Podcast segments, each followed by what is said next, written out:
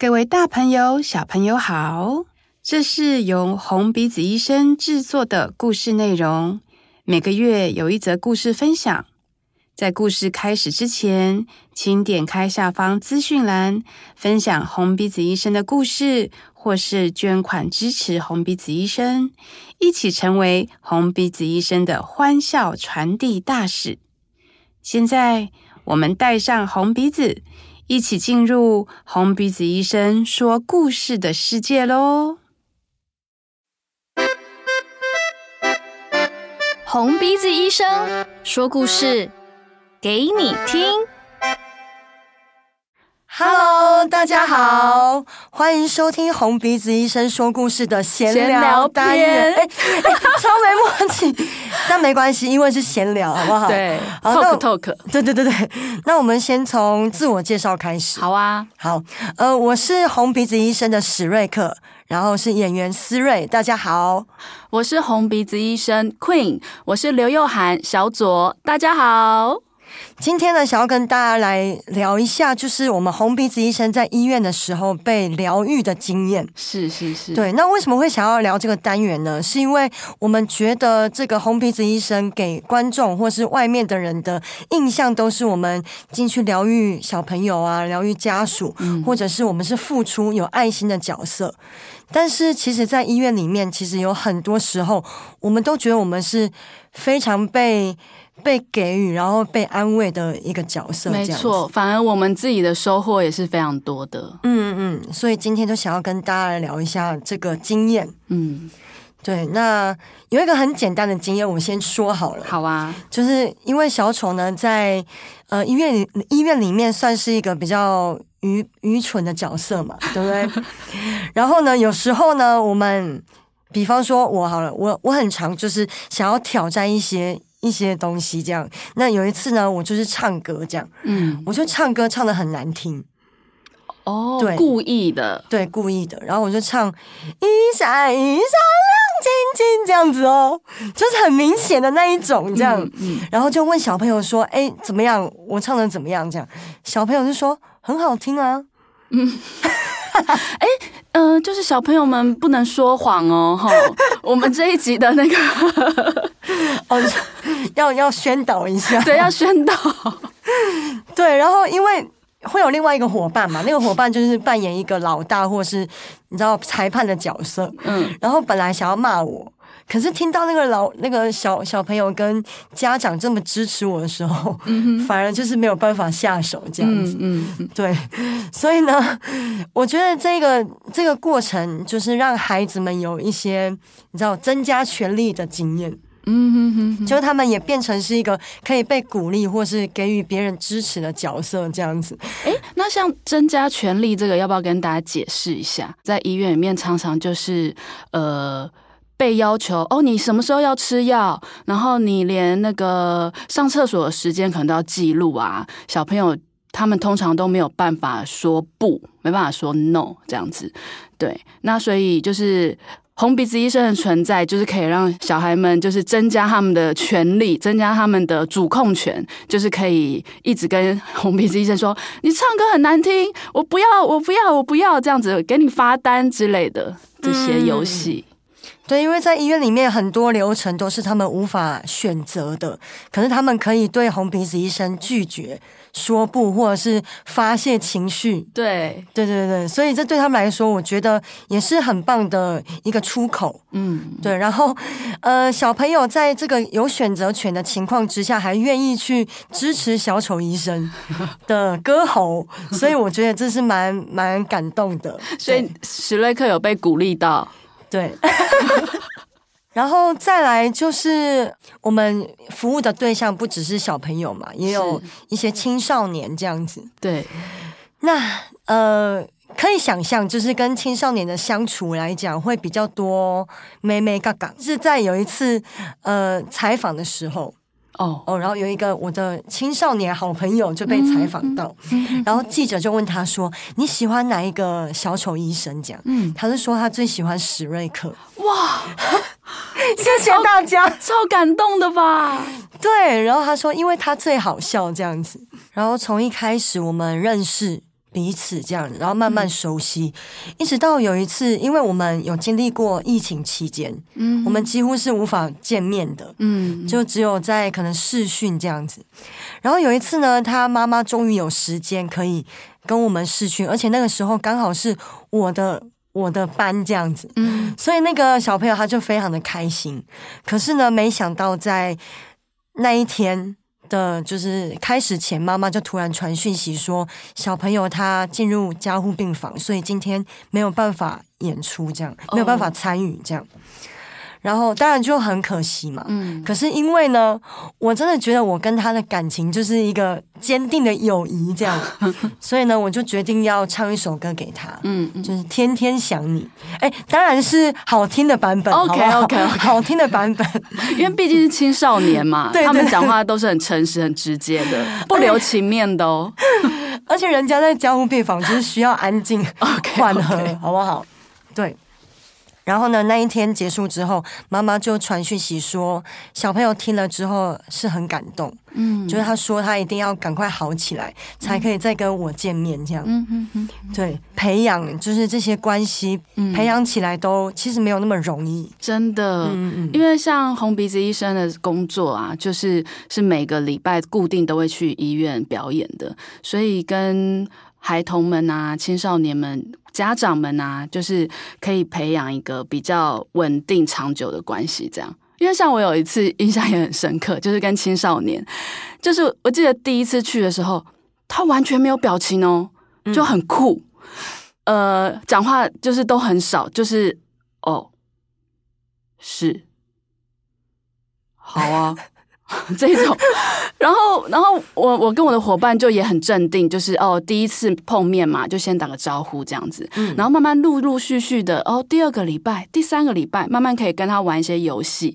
然后我们有一次就进去，然后我就是也跟 partner 说他很酷哦，那我们来想个主题，然后我们就想说，呃，我们要来找那个算命师，就是他是很有名的算命师，然后我就拿我的手手相给他看，我就说，呃。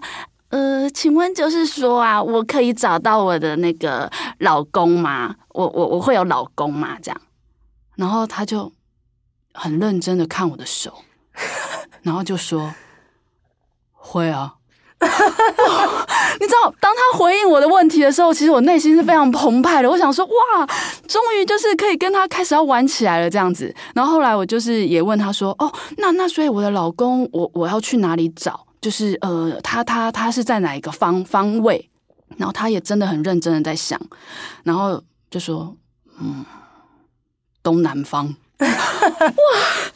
也太可爱了吧！对啊，这对我们来说真的是非常大的鼓舞诶，因为就是从一开始认识他，知道他就是蛮呃酷的，然后都呃没有什么在在理我们，然后慢慢陆续居然可以跟他玩到这样子，然后后面还有说就是呃，那我的老公会有几个啊？他也回答我三个，哇，我就觉得。哇，跟青少年的慢慢的培养，然后可以累积这样的关系，我自己是觉得就是蛮有成就感的。而且对他们来说，他们也是有点打破他们对我们的印象，嗯，或者是他们愿意就是退一步接受我们。对对对对对，因为有一次，呃，我跟我的伙伴也进去一个青少年的房间，嗯，然后他一开始就直接说不用了，谢谢。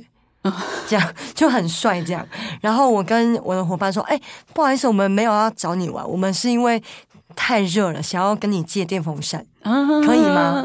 他说：“哦，好啊。”然后我们就进去了，这样。嗯，对，所以他们虽然有自己的一个一个，你知道，一个气场，一个氛围，可是其实我觉得他们也是一个包容力蛮大的一个群群体，这样子。是对，蛮感谢的。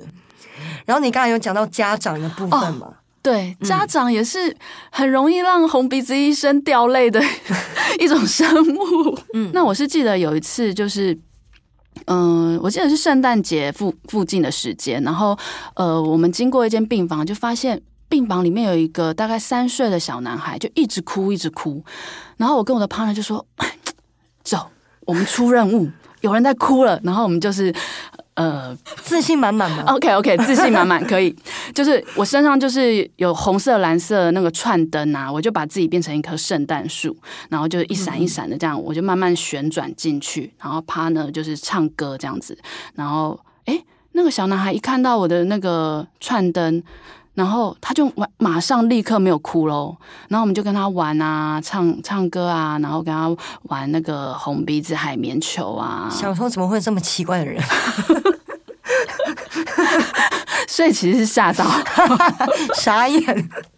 但是呢，哎，当我们要出去，我们要离开的时候，他就又开始哭了。哦，哎。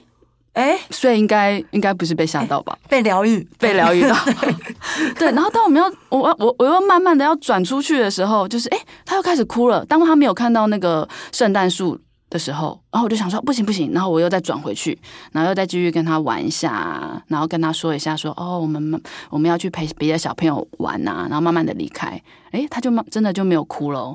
然后是我们表演完出了病房外面之后，刚刚小男孩隔壁的家长。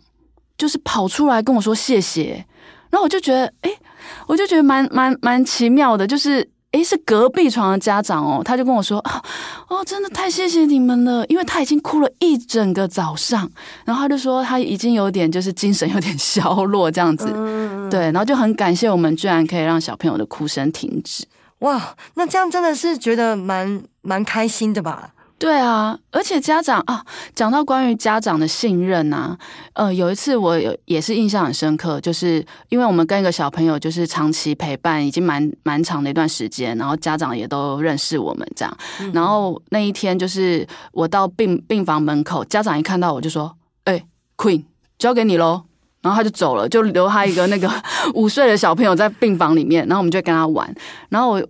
表演完之后，我就出去看到，哦，原来爸爸在走廊那边用手机。嗯，就是 事后回想也觉得很棒啊，就是因为有红鼻子医生的存在，所以可以让在医院的家长有一个个人的时光，他可以去享受自己一个人，然后在旁边用着他的手机，我就觉得嗯，很温暖啊，很棒。嗯，而且他们这样的一个就是回馈，就是回应。哦，也是代表他们对小丑医生的支持或者是信任，是对他让我们单独跟他的孩子相处，这样他自己到旁边休息。嗯，对，这也是很大的信任呢、啊。是，嗯嗯。然后讲到这个，我就来分享一个安宁陪伴的经验好了。哇，关于安宁呢？关于家属给我的感受，这样，嗯。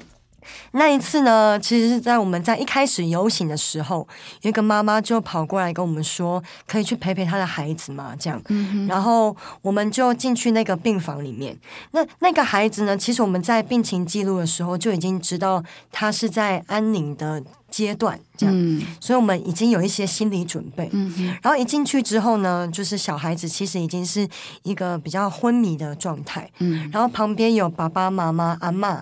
阿姨跟哎对，就四个，就很多大人围着这样，然后妈妈就跑过跑过去，在那个小朋友的耳边说：“小丑医生来陪你玩喽。”这样，嗯，就是一个比较沉重的氛围。这样，那我们就开始弹母子琴啊，就是用一些比较温和的音音乐来陪伴，然后陪伴到一段时间的时候呢，就可以看到妈妈、阿姨跟阿妈都开始哭了。嗯嗯。然后那个时候呢，我就觉得我还可以，我还稳 稳得住这样子。对，嗯，我们要成为一个稳定的肩膀，这样。嗯，然后一直到我看到爸爸，爸爸那个时候就是仰着头看着天花板，然后你可以看得出来，他其实是因为不想要让他眼泪掉下来。嗯哼哼。然后我就觉得，哦，我这有点不行了，这样。嗯，对。那还好，因为那个时候我们都是两人一组嘛。对。所以另外一个伙伴就马上接过那个。乐器的弹奏，嗯、uh-huh，cover 你一下，对，cover 一下，然后我们就，呃，算是顺利的完成这一次的安宁陪伴，离开这样，嗯哼。然后那个时候呢，其实我心里就觉得，哦，我后来没有忍住，嗯，就我心里觉得我我不够专业，这样还没有那么专业，这样。